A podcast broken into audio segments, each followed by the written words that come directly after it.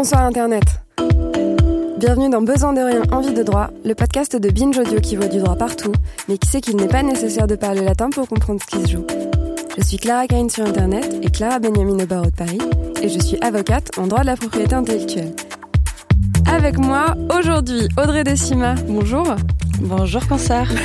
Bonjour Audrey. Audrey est avocate en droit de la propriété intellectuelle, du numérique et plus particulièrement, elle travaille sur les problématiques liées à la data couleur RGPD et pour que vous sachiez tout, puisqu'on ne vous cache rien et comme on va beaucoup parler de transparence aujourd'hui, Audrey et moi, on travaille ensemble. Voilà. Et Audrey, elle est extrêmement forte, elle est vive, elle est tellement brillante que ça fait mal aux yeux. Et croyez-moi, on va en avoir besoin pour répondre à la question du jour qui est la blockchain va-t-elle sauver les créateurs?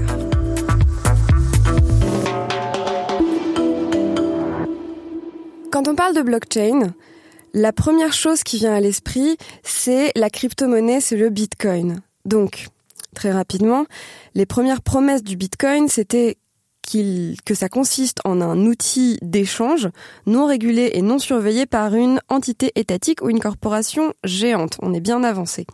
L'idée, en fait, c'était de créer une monnaie régulée par les gens et par le chiffrement, et ce qui aurait permis, du coup, d'augmenter la confiance en la monnaie dans une période de défiance puisque les premières tentatives et expérimentations liées à la blockchain datent de 2008, en pleine crise économique et bancaire, où l'idée avait été de créer une alternative à ce système bancaire avec la monnaie numérique, le Bitcoin.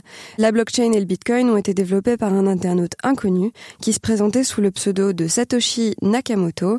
Mais alors, qu'est-ce que c'est la blockchain, puisqu'on vient un peu de parler euh, de Bitcoin et de choses comme ça? Sachez que si vous êtes en train de prendre peur, lors de la préparation de cette émission, la réaction de tous les gens à qui on en a parlé avec Audrey a été unanime. Génial, je vais enfin comprendre de quoi ça parle. Alors bienvenue, bienvenue pour comprendre avec nous qu'est-ce que c'est la blockchain.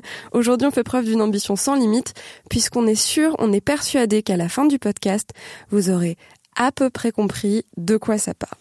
Alors pour commencer, une définition qui est donnée par Blockchain France de c'est quoi la blockchain?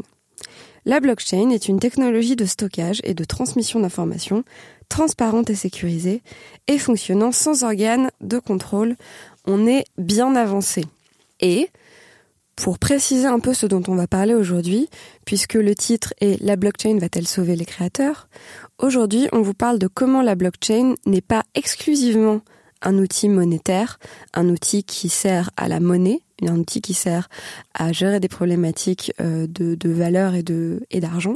On va essayer de parler de en quoi la blockchain est liée à la propriété intellectuelle. Et qu'est-ce que c'est la propriété intellectuelle? Alors déjà, c'est mon métier. Et la propriété intellectuelle, c'est le domaine qui comporte l'ensemble des droits exclusifs accordés sur des créations intellectuelles. Et ça comporte deux branches. D'abord la propriété littéraire et artistique, c'est-à-dire euh, la musique, les films, les tableaux, les livres, et ensuite la propriété industrielle. Pour faire très simple, c'est les brevets et les marques. Si jamais ça vous intéresse particulièrement, on avait pas mal parlé de définition de la propriété intellectuelle dans notre épisode sur la destruction des œuvres d'art. Et avant de commencer pour de vrai, avant de plonger dans le vif du sujet, je vais vous donner une petite information qu'il pourrait être utile de garder dans un coin de la tête. C'est que quand on parle de propriété littéraire et artistique, donc euh, musique, cinéma, euh, livre, la protection de ces créations est simplement accordée du fait de leur création. C'est-à-dire que la création est automatiquement protégée dès qu'elle est créée. À l'inverse, en termes de propriété industrielle, donc principalement les marques et le brevet, il faut faire protéger sa création, on la dépose euh, et on obtient en contrepartie un titre de propriété. Et en France, ça se fait auprès de l'INPI, qui est l'Institut national pour la propriété intellectuelle. Alors, c'est bon, j'ai fini de parler toute seule. Maintenant, on va reprendre tout doucement, puisque la définition est un peu dense. Qu'est-ce que c'est la blockchain avec Audrey, on t'écoute. Alors, je vais reprendre ta définition de la blockchain et celle de Blockchain France.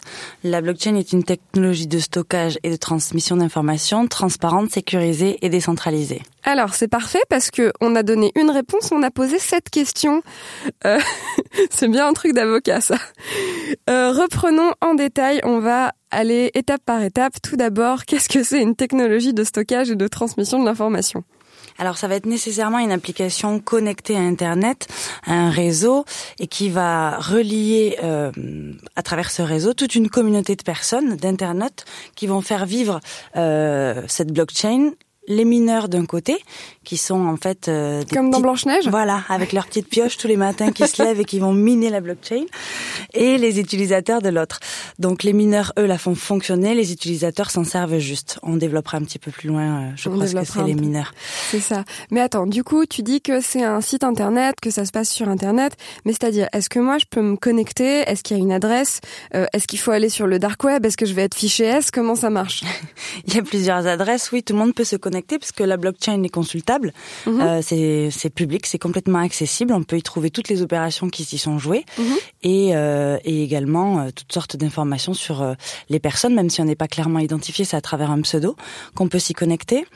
Euh, c'est pas que du dark web, même si effectivement il y a eu une instrumentalisation par euh, par certaines personnes mal intentionnées, puisque justement ce côté un petit peu anonyme, pseudonyme, permettait aux gens de pas de d'opérer, de, de, réaliser des transactions sans être euh, vus mm-hmm. et sans être pris.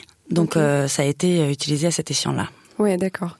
Si on comprend bien, euh, cette technologie de stockage et de transmission de l'information, elle fonctionne grâce à des algorithmes crypto. Qu'est-ce que c'est des algorithmes crypto? Alors un algorithme cryptographique, c'est une formule mathématique ou informatique euh, qui va permettre le chiffrement de données. Euh, donc en y associant euh, une série de caractères et de chiffres, et qui va en fait euh, aider à comme occulter euh, la donnée comme une pseudonymisation. on appelle ça un hash de manière technique. Okay. Mais euh, la blockchain, elle fonctionne en tout cas la blockchain publique, celle qu'on connaît, la blockchain, parce qu'il y a les blockchains et il y a la blockchain, ben, la blockchain, elle fonctionne avec un chiffrement basé sur deux clés, une clé publique, une clé privée. Ouais. Je vais pas développer sur ce que c'est une clé, mais ça fonctionne, et comme toute autre clé, c'est de déverrouiller ce chiffrement, de déverrouiller un codage. D'accord, oui. Alors, si vous êtes des giga experts de la blockchain, on va laisser de côté un peu les blockchains privées, les blockchains publiques, la blockchain, les blockchains. Qu'est-ce que c'est une Qu'est-ce que c'est un algorithme? On va essayer d'aller à l'essentiel. Ok. Et donc, on disait dans la première définition, euh, qui est euh, la porte qui ouvre toutes les portes, que la blockchain est transparente, c'est-à-dire alors comme elle est adossée à Internet, comme je te disais, euh, ça la rend publique. Mhm. Euh, donc elle est accessible via un site web. Et cet aspect public fait qu'on l'a beaucoup comparé à un registre public. On appelle ça, on la compare comme quand on n'arrive pas à l'imager, on la compare à un registre public. Comme un grand livre, quoi. Exactement, un grand livre public dont on tourne les pages et chaque page contient une information. Mhm. Euh, moi, je préfère l'image de la base de données, la base de données géante et publique sur laquelle tout le monde peut se connecter, soit pour réaliser des opérations, euh, transactions, etc. Et on verra pour les autres opérations, soit pour juste la consulter, voir ce qui s'est passé. Ce qui fait que cette, ce caractère public, ça en fait euh, un petit un petit support d'enregistrement qui est pas négligeable et qui euh, qui va permettre de stocker une, tout un tas d'informations et de les transmettre également. Ok. Et euh, autre élément de la blockchain, elle est sécurisée. Alors on dit sécurisée pour plusieurs raisons. Donc pour euh, celle de, de, du chiffrement dont on parlait tout à l'heure, euh, mais également pour son eurodatage. En fait, la blockchain, c'est un mécanisme qui est adossé à Internet et qui agit en permanence par ce travail des mineurs. Des mineurs donc qui sont des personnes qui euh, font en fait travailler des calculs, donc tous les algorithmes dont on parlait tout à l'heure, et qui les font agir en permanence mhm. pour valider toutes les opérations, pour permettre en fait à toutes les opérations dont on parlait de se mettre en œuvre sur la blockchain.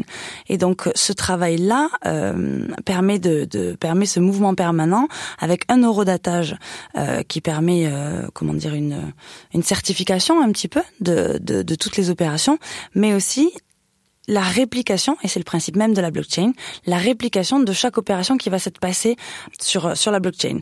Exemple, il y a une transaction qui est réalisée, je veux donner 5000 euros, euh, 5000 bitcoins, pardon, à mon cousin à New York. Alors, attends, attends, parce que tu m'as déjà donné cet exemple quand on préparait l'émission. Un bitcoin actuellement, on a regardé hier, un bitcoin égale 3000 euros. Donc, qui c'est ton cousin et pourquoi est-ce que tu es aussi sympa avec lui? pour lui donner 5000 fois 3000 euros. Bref, écoute, ton cousin va aller faire du shopping. Euh, donc du coup, tu veux donner 5000 bitcoins à ton cousin. Ouais. Donc je vais réaliser cette, cette transaction via la blockchain. Mhm. Et pour pouvoir la réaliser, comme j'ai pas de Bitcoin, je vais d'abord aller sur une plateforme d'échange Ouais. euh, qui permet d'échanger des euros contre des Bitcoins. Attends, stop. Comment elle fait ma maman si elle veut acheter des bitcoins? C'est pas une giga experte de l'internet. Elle fait comme moi, elle va sur une plateforme, n'importe laquelle, il y en a plusieurs, Ouais. qui permet d'échanger. C'est comme euh, c'est comme un bureau de change à l'époque. Enfin, je crois que ça existe encore, mais on n'y quoi va plus, c'est tout. Euh, un bureau de change qui permet de transférer euh, ta, ta devise officielle reconnue partout Mhm. Euh, en Bitcoin, qui n'est pas officielle, ni- pas reconnue officiellement partout, Mhm. euh, et qui permet donc de, de switcher de l'euro au Bitcoin. De là, tu as une sorte de porte-monnaie virtuelle. Ouais. Le Bitcoin étant nécessairement adossé à la blockchain, ce porte-monnaie, plein ou pas, tu peux le dépenser sur la blockchain, c'est-à-dire sur toutes les applications qui seront intégrées ou adossées à la blockchain. Mhm. Donc les plateformes d'échange dont je te parlais, elles sont adossées à la blockchain en fait. Donc tu vas sur cette petite plateforme, tu fais ton échange euro-bitcoin, Ouais. et là tu fais ta transaction pour Donc là, envoyer. tu peux donner les 5000 euh, bitcoins à ton cousin, ok, qui est toujours vraiment extrêmement chanceux. Ok, donc maman, j'espère que tu as tout bien noté sur comment acheter des bitcoins. Euh, Comment dépenser 5000 surtout par- c'est ça. Et sur le fait que c'est une monnaie extrêmement volatile, donc on va faire attention puisque voilà, hier on a regardé que un bitcoin actuellement ça vaut donc on est euh, le 29 janvier, voilà c'est ça, ça vaut 3000 euros, mais alors tu me disais qu'il y a quelques mois ça en valait beaucoup plus. J'ai plus la valeur exacte en tête. Mais... En fait, il y a eu une progression énorme sur les derniers, euh, euh, sur les derniers mois de 2017, Mhm. je crois, en octobre 2017. Ça s'est envolé à plus de 10 000 euros. Ouais. C'était, il y avait eu un gros boom. ouais, ouais, ouais. ça s'est effondré ensuite, Mhm. mais Comme sans tous. tomber plus bas euh, que le cours de départ. Mais, Mhm. mais voilà. Donc euh, cette cette sécurité là, elle passe par le fait que quand j'aurai réalisé ma ma mon virement entre guillemets sympa, sur la blockchain, donc ce n'est pas un virement à mon cousin. Euh, en fait, cette opération, elle va être répliquée. Il va y avoir comme un écho Mhm. et elle va circuler partout dans la blockchain, de sorte que tous les nœuds, toutes les parties du réseau euh, vont enregistrer cette information.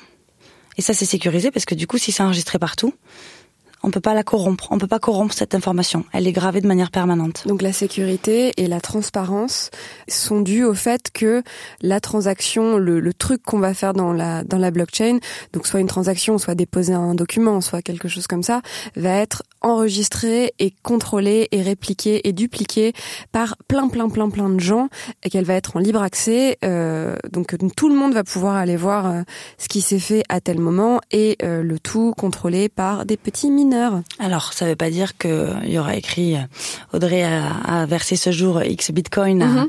À son cousin. Exactement, mais c'est du codage informatique, Ouais. donc du coup c'est vérifiable. Mhm. Il suffit de comprendre le code pour savoir ce qui s'est passé. D'accord. Et dernier point, on, on a évoqué le fait que la blockchain est décentralisée.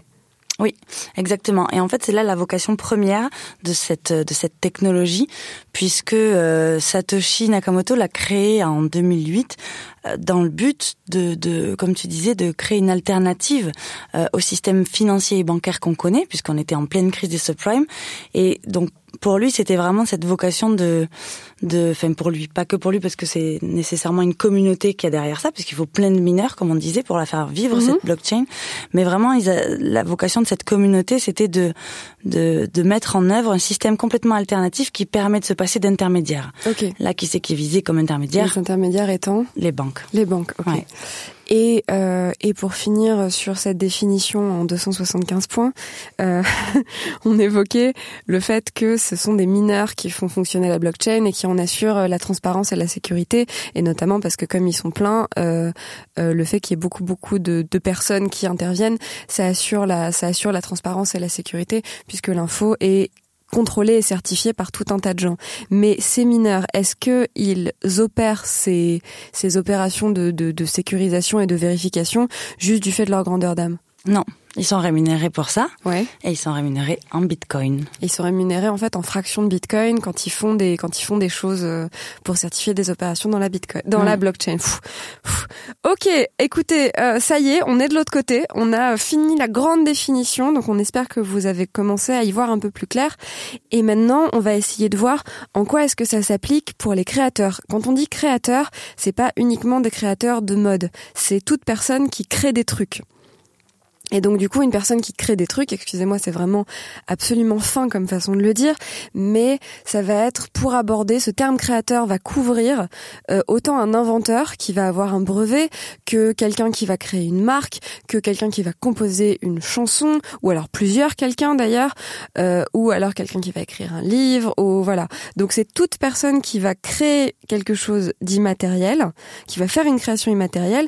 Comment est-ce que la blockchain va pouvoir s'appliquer à lui et être bénéfique à lui Parce que pour l'instant, effectivement, on envisage plutôt les applications financières, mais le champ d'application possible est beaucoup plus large et notamment, il s'applique de façon assez pertinente et assez cohérente euh, au monde de la création. Audrey, tu nous expliques un peu? Bah justement, cette base de données géante et publique dont on parlait en mhm. début, elle permet d'enregistrer toutes sortes d'informations. Toutes sortes. Toutes. Mhm. Et il suffit de la coder informatiquement. Donc l'enjeu là de la blockchain sur la propriété intellectuelle, il est énorme parce que c'est créer une base de données qui recenserait, par exemple, qui serait susceptible d'enregistrer toutes sortes de créations, inventions, mmh. œuvres, etc.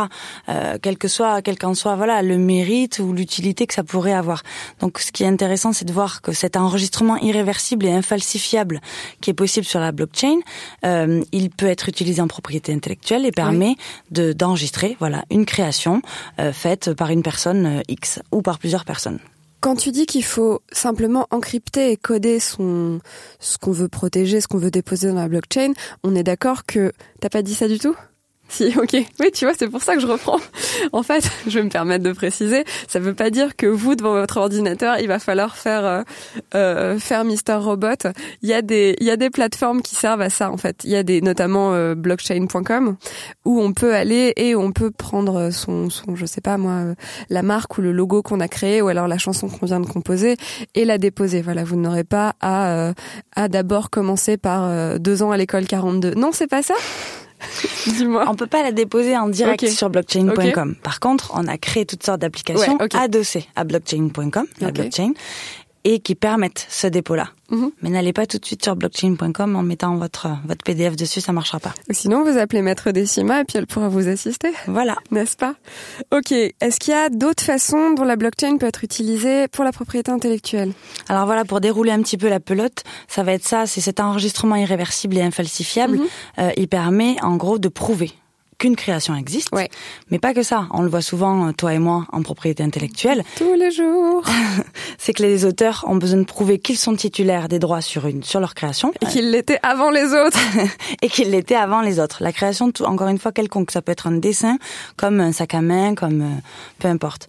Et en fait, cette, euh, cet enjeu-là, il devient probatoire. C'est-à-dire qu'en cas de conflit, qui peut très facilement déraper en contentieux, euh, on va avoir un mode de preuve. Qu'est-ce que c'est un contentieux? Un contentieux, c'est quand toi et moi, on va devant le tribunal, on dit on n'est pas d'accord. Non, non, non, on n'est pas d'accord. C'est mon client qui a raison. Non, c'est le mien. Est-ce qu'en France, on peut dire objection, votre honneur? Non. J'étais si déçue quand je l'ai appris, tu sais, le deuxième jour de la fac de droit. Comment ça? toute une vocation qui s'effondre. Et c'est bien, on arrive vraiment à se concentrer sur le sujet. et donc du coup, oui, la blockchain peut présenter un enjeu probatoire puisque comme il va être possible d'enregistrer à la seconde près à, à quel moment est-ce que cette création enfin, dans l'enregistrer à la seconde près, vous allez pouvoir avoir un eurodatage, un, un tampon indélébile, sécurisé, infalsifiable, qui dira euh, le 8 janvier à 19h53, Clara Benjamin ou Audrey Decima a déposé euh, la super chanson qu'elle a composée dans sa chambre, et ce, ce coup de tampon-là, il est permanent, c'est un tatouage. Donc ce tatouage vous permet de prouver très facilement que cette création, elle était à vous, avant et qu'elle était à vous à ce moment-là, euh, au moment de l'eurodatage. Ok, donc maintenant qu'on a parlé de l'enjeu probatoire, est-ce qu'on parlerait un peu de contrat? Oui. Oui, ouais, parce que c'est l'autre enjeu de la blockchain mhm. qui, encore une fois, si on y adosse certaines certaines applications ou qu'on intègre un certain code informatique euh, particulier, le code des smart contracts en fait, qui est c'est un code open source, c'est ouvert à tous. On... Wow, wow, wow. doucement, doucement. Alors le smart contract qui est adossé sur un code open source, c'est-à-dire? Alors smart contract, c'est juste un contrat, mais qui est intelligent. Exactement. Okay. J'ai toujours été bonne en anglais, non? Non, j'ai toujours été bonne pour expliquer aux gens ce qu'ils venaient de dire. Euh, c'est l'équivalent informatique du contrat. En fait, c'est un protocole informatique. Euh, c'est une véritable création non juridique mais informatique et qui va pas nécessiter l'intervention d'un tiers pour être réalisé. Donc en fait, c'est euh, un peu comme un code d'exécution automatique, c'est un contrat qui est enregistré informatiquement et qui s'auto-exécute. Exemple, quand on installe un logiciel sur, t'installes un nouveau logiciel sur ton ordinateur, mhm. bah il y a une sorte d'auto-ex, c'est-à-dire qu'il y a une petite fenêtre qui s'ouvre, t'as juste à faire euh, exécuter souvent ou installer un seul bouton pour que tout se déroule et tout se mette en place. Bah, c'est un petit peu pareil. D'accord, donc pour la propriété intellectuelle, par exemple, on va y revenir un petit peu après, mais si dans le contrat il y a une clause de royalties, par exemple, qui dit que euh, le, le, le, guitariste qui joue sur la chanson va percevoir 1%, je dis n'importe quoi en termes de montant, va percevoir 1% de toutes les de tous les bénéfices qui sont générés par l'exploitation de la chanson. Euh, du coup, automatiquement, quand 1 euro sera généré par la chanson, le guitariste recevra 10 centimes. C'est extrêmement schématisé, mais c'est pour vous donner un peu un exemple euh, d'application du smart contract. Reprenons un peu calmement, mais c'est un accompagnement notamment global euh, du développement d'une création ou du développement d'une politique euh, recherche et développement. Par exemple, si jamais vous créez une marque, que ça prend du temps, qu'il faut que vous cherchiez euh, pendant un certain temps exactement à quoi va ressembler votre logo par exemple et que vous allez développer plein de logos différents et ben en fait la blockchain vous permet d'horodater très facilement chaque étape de la création de votre logo. Vous n'aurez pas à aller à l'INPI à chaque fois pour déposer 14 euh, euh, logos en plus ça coûte 210 euros à chaque fois, c'est ça normalement à l'INPI? Oui. Oui, c'est ça. La blockchain va vous permettre de faire un horodatage très simple de toutes les étapes de votre logo. Je prends l'exemple du logo parce que c'est très facile. Donc au début, il sera euh, rond et rouge, ensuite il sera rond et orange, ensuite il sera plutôt ovale. Voilà, ça vous permet d'enregistrer toutes les étapes et ce qui permettra d'avoir des dates des dates de preuve et des dates certaines en cas de problème ultérieur sur la propriété euh, du logo. Donc ça permet voilà d'avoir une date certaine, c'est très important, c'est un des enjeux centraux, c'est d'avoir une date certaine et notamment sur les étapes de création de votre création. Excusez-moi, c'est absolument euh, absolument clair comme formule, mais si vous composez une chanson, vous pourrez d'abord euh, d'abord mettre une, une version intermédiaire, une version pas finie, etc.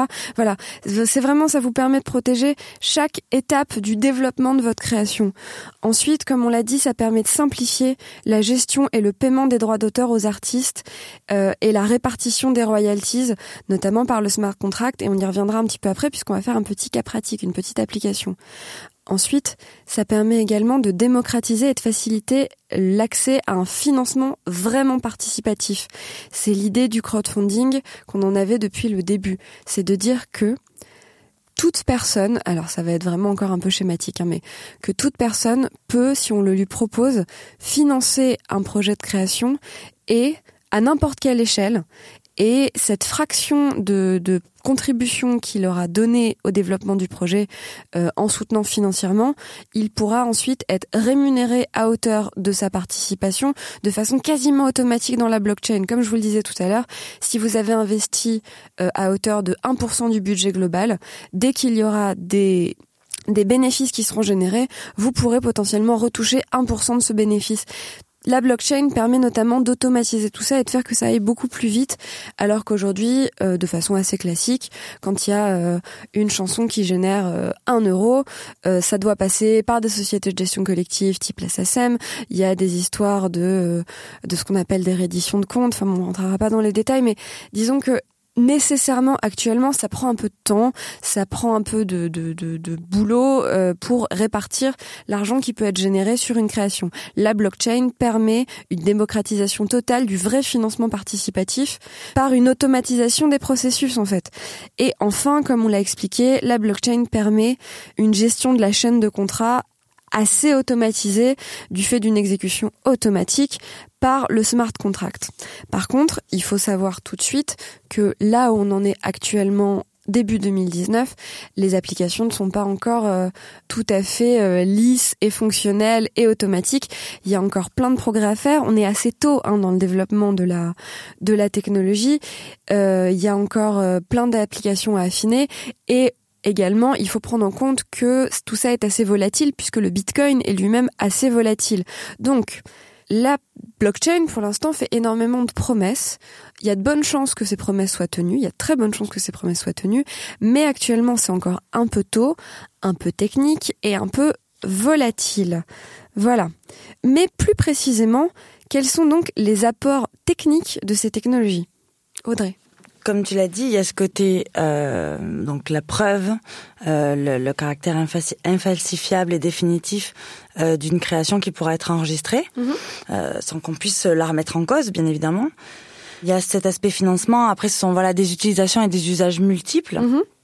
Mais d'un point de vue technique, la, technologie est la même et elle se développe de plus en plus au fur et à mesure que cette chaîne elle grossit en fait. Mhm. Elle, elle grossit comment cette chaîne? À, force de d'opérations réalisées. Mhm. En fait, quand on, on parle de chaîne pour imager euh, les maillons. Chaque maillon étant euh, un ensemble d'opérations. Et donc les maillons s'assemblent entre eux et grossissent au fur et à mesure. Euh, et font grossir la chaîne du coup. Donc tous ces intérêts-là, euh, tous ces aspects technologiques permettent d'avoir une multiplicité d'usage et euh, dont un qui va être, euh, comme tu le disais, pour toutes les œuvres dans le cinéma. Mhm. C'est juste parfait, notamment pour tout ce qui est œuvres de collaboration et œuvres collectives. Après le financement, quand on passe à la répartition à la fin, quand une fois que le, que le film est réalisé, une fois qu'il sort en salle, les recettes qu'il génère seront distribuées entre plein de parties prenantes, mhm. grâce à ces chaînes de contrats qui auront été conclues en amont, et, et, et, cette distribution qui va se faire aux auteurs, donc le réalisateur, euh, le scénariste, etc., la boîte de production. Euh, le diffuseur. Voilà, il y a plein de personnes qui veulent se partager un petit bout de gâteau. Et, euh, et donc ça, ça, ça, donne lieu à tous des schémas juridiques et, et des, des, mécanismes financiers et juridiques qui peuvent être assez complexes et lourds à vérifier. Qu'ici, ils sont rattachés à la blockchain. Et un smart contract. Avec un smart contract. Mhm. Il y a une exécution automatique. Il y a une exécution automatique, ok. Et l'idée aussi, c'est de se demander si, si en fait le fait que désormais, et de plus en plus, et ça va se préciser avec le temps et ça va devenir de plus en plus efficace, le fait qu'on puisse déposer nos créations dans la blockchain et les faire horodater et donc du coup avoir une date certaine de la création, voire même des étapes de création, la question est est-ce que ce mécanisme, ce processus peut potentiellement rendre tout ce qui existe actuellement, tous les mécanismes de dépôt et de protection complètement obsolètes. Notamment, il y a le cas de l'INPI en France. C'est très connu. Dès que vous avez une marque, quand vous créez une société ou, une petite affaire, vous allez potentiellement avoir envie de déposer votre marque. Et du coup, vous allez aller voir l'INPI pour déposer votre marque. Alors après, vous allez choisir vos classes, etc., etc. On en reparlera peut-être une autre fois. Et on peut se demander si la blockchain, du coup, va rendre toutes ces institutions complètement obsolètes. Eh ben, nous, on pense que non, et c'est pas nous qui le pensons d'ailleurs de façon assez euh, assez pratique et pragmatique. On pense pas que ça sera le cas puisque euh, déjà la blockchain donne une date certaine, mais elle ne donne pas un titre de propriété. Là où l'INPI ou l'institution étatique euh, en charge de cette protection va donner un titre de propriété. Quand vous allez à l'INPI pour déposer votre marque, vous repartez avec un titre de propriété de votre marque, alors que la blockchain ne donne pas ce titre de propriété, elle donne juste une date, une heure absolument certaine. De plus, on peut considérer qu'il y a des enjeux un peu de souveraineté et de légitimité du fait que le titre soit donné par une institution nationale et euh, qui du coup est plus légitime de ce fait-là. Donc en fait, l'idée n'est pas de dire que la blockchain va remplacer tous les mécanismes qui existent, mais plutôt qu'elle va venir à titre supplémentaire, qu'elle va être supplétive de tout ça et qu'elle va en fait permettre des nouveaux mécanismes qui renforcent les mécanismes qui existent déjà actuellement. Donc du coup, on aura un dépôt qui sera encore plus fiable, encore plus irréversible, et ça aura effectivement euh, plein d'applications très pratiques quand il y a plein d'auteurs et plein de parties prenantes à qui répartir des rémunérations. Maintenant, on va faire un petit cas pratique. On va essayer de voir comment ça s'applique pratiquement à une création. Moi, j'avais envie de prendre l'exemple d'un film, parce que c'est un peu mon domaine. Et donc, du coup, on va aller très vite, mais juste pour que vous compreniez.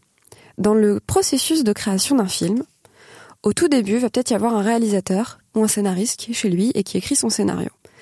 Le scénario, au fur et à mesure de l'écriture, il va pouvoir déposer les différentes versions sur la blockchain et ainsi avoir une date certaine de toutes les étapes de l'écriture de son scénario jusqu'à la version définitive. Après la version définitive, il est encore conseillé d'aller la déposer en France auprès de la SACD, histoire d'avoir euh, notamment un, numéro d'enregistrement, ça rassure toujours un peu plus. Ensuite, notre petit scénariste ou notre petit réalisateur ou les deux vont avoir besoin de financement. Et la blockchain va leur permettre de rassembler peut-être plus facilement des financements, notamment en trouvant plein de micro-investisseurs. Vous, moi, ma maman, Audrey, notre ingé Solène, etc., euh, etc. On pourra tous investir quelques euros ou plein d'euros si on a envie dans le financement de ce film et ça sera du vrai financement participatif puisque la blockchain permettra comme on l'a vu plus tôt de répartir les rémunérations euh, enfin pardon les recettes générées par ce film aux gens qui ont investi de façon quasi automatique dès que ces recettes seront générées. Ensuite, la distribution du film pourra être adossée à la blockchain et par exemple vous pourrez euh, payer l'équivalent de quelques euros via la blockchain pour voir le film et les, ces, quelques euros seront automatiquement reversés aux auteurs. Donc du coup, on aura une plus grande transparence, un meilleur suivi et une répartition euh, fiable et automatisée des fonds générés et de l'argent généré. Et notamment dans une époque, par exemple, où Netflix ne donne aucun chiffre, on sait jamais, alors sauf là pour Bird Box, mais on sait quasiment jamais quels ont été euh, les chiffres. Alors je donne l'exemple de Netflix, mais d'une plateforme de VOD. Là, ça permettra en direct de savoir combien de fois le film a été vu. Et bien sûr, comme on l'a évoqué un petit peu avant, il reste toujours quelques freins, puisque pour l'instant, c'est encore un peu technique, un peu incertain et un peu volatile. Et pour finir, demain, la blockchain, Audrey. Demain, euh, bon, ce sera la même, sûrement, a priori. Pas de risque qu'elle implose. Par contre, demain, il y aura une vraie évolution, je pense, dans sa, dans, dans sa réception euh, dans notre, dans nos sociétés. Et là, je reviens sur le mode de preuve en étant avocate, je peux pas me passer de, de, de, son aspect juridique. Bien sûr. De comment est-ce qu'on prouve quelque chose Voilà. Donc euh, l'aspect juridique de la blockchain euh, dans, dans, les enjeux de propriété intellectuelle demain, euh, ça va sûrement se matérialiser par la reconnaissance euh, de la recevabilité de la blockchain, de tout enregistrement fait sur la blockchain, comme mode de preuve dans un contentieux devant un tribunal. Donc c'est-à-dire que, alors recevabilité des modes de preuve, j'arrive, j'arrive, j'arrive. c'est-à-dire que on espère, ou il est bien possible, que demain, après-demain, après-après-demain, en France, on pourra aller devant un juge et fournir un eurodatage d'un truc dans la blockchain et ça sera admis comme une preuve par le tribunal. Alors, ça peut même déjà l'être mhm. aujourd'hui. Euh, c'est seulement que le, c'est pas écrit dans la loi, mais le juge, comme il a tout pouvoir mhm. euh, pour décider si, si la preuve qu'on lui soumet est acceptable, donc recevable ou pas. Euh, donc ça peut déjà être le cas aujourd'hui. Ça peut. Voilà. Par contre, demain, ça le sera et ça sera même sûrement écrit dans la loi, puisque en Chine, c'est déjà le cas. Par exemple, depuis septembre 2018. Je devance mes questions. en Chine, donc. En Chine, donc c'est déjà le cas euh, où les tribunaux ont reconnu la recevabilité euh, de tout enregistrement sur la blockchain euh, comme mode de preuve. dès lors, alors il faut quelques conditions. Il faut que ce soit sorti d'une signature électronique, d'un eurodatage certain, et donc là, je vais encore te faire bondir, mais il faut que je le dise parce qu'il faut vérifier la valeur de achat c'est-à-dire. mon Dieu. J'allais dire, mais non, je ne vais pas bondir. Je mets, si, si, si, ok, j'ai bondi. Ok, la valeur de hachage. Je t'en prie, continue. C'est le chiffrement. Voilà, c'est la manière dont, dont est chiffré, dont sont chiffrées les données. Mhm. Et ça, c'est déjà possible en Chine aujourd'hui. Ok. Donc, ça sera forcément possible en France demain, d'autant qu'on a déjà euh, les gouvernements qui nous, qui sont déjà dans cette incitation à l'utilisation de la, de la technologie de la blockchain. C'est-à-dire que notre gouvernement aujourd'hui est plutôt favorable et mène des actions favorables à la blockchain Exactement. et qui encourage la blockchain? Exactement. Comment? Il y a eu deux ordonnances en 2016 et 2017. C'est quoi une ordonnance? Tu vois toutes mes dents là. Mon sourire est tellement grand que... Audrey, c'est quoi une ordonnance? C'est pas une loi, mais presque. Allez, good enough. c'est juste un acte voilà qui est, qui est prévu, enfin, créé par le gouvernement et non par le Parlement, ce qui est le cas d'une loi. Mhm. euh, donc ces deux ordonnances de 2016 et 2017 euh, abordent justement la question d'un dispositif d'enregistrement électronique partagé comprendre blockchain, d'une blockchain, donc d'un enregistrement sur la blockchain, euh, à des fins de notification. Et là, ça, ça va concerner seulement des opérations financières. Donc, euh, donc c'est pour ça qu'on peut s'attendre quand même à une intervention donc législative ou réglementaire euh, par le biais d'une ordonnance. On va dire à moyen terme. À moyen terme, d'accord. Donc aujourd'hui, il y a encore principalement des applications, on va dire bancaires, mais tout ce qu'on a évoqué là, plus la façon dont s'impliquent les gouvernements, dont notre gouvernement, nous laisse envisager que toutes les nouvelles applications, c'est pas de la science-fiction, c'est des choses qui vont arriver relativement rapidement. Oui, qui arrivent déjà même, puisque euh, le au Ghana, ça mhm. existe déjà, ils se servent déjà d'un point de vue public. Euh, L'État se repose déjà sur la blockchain pour euh, certains systèmes d'administration publique, comme le, cadastre. Donc le cadastre du pays du Ghana est fait via la blockchain. Exactement, et ils résolvent leurs conflits fonciers en s'appuyant sur la preuve euh, intégrée sur la blockchain. C'est incroyable. Et donc, du coup, ça nous permet de penser de façon euh, assez sereine que les usages de la blockchain vont se développer de plus en plus et que tout ce qu'on a évoqué aujourd'hui ensemble, c'est des choses qui vont de plus en plus rentrer dans la pratique. Oui. Ok. Quelque chose à ajouter? Non. Vive la blockchain. Vive la blockchain. Eh bien, c'était Besoin de rien, envie de droit. Merci de nous avoir suivis sur cet épisode technique sur la blockchain. On espère que ça vous a plu et on se retrouve dans 15 jours.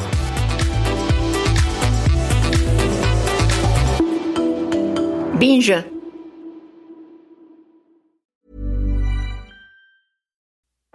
Hey marketers, advertisers and business owners.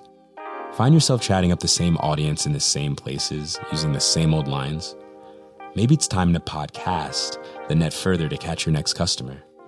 With ACAST, there's plenty of fish in the sea with more than 100,000 podcasts and millions of listeners.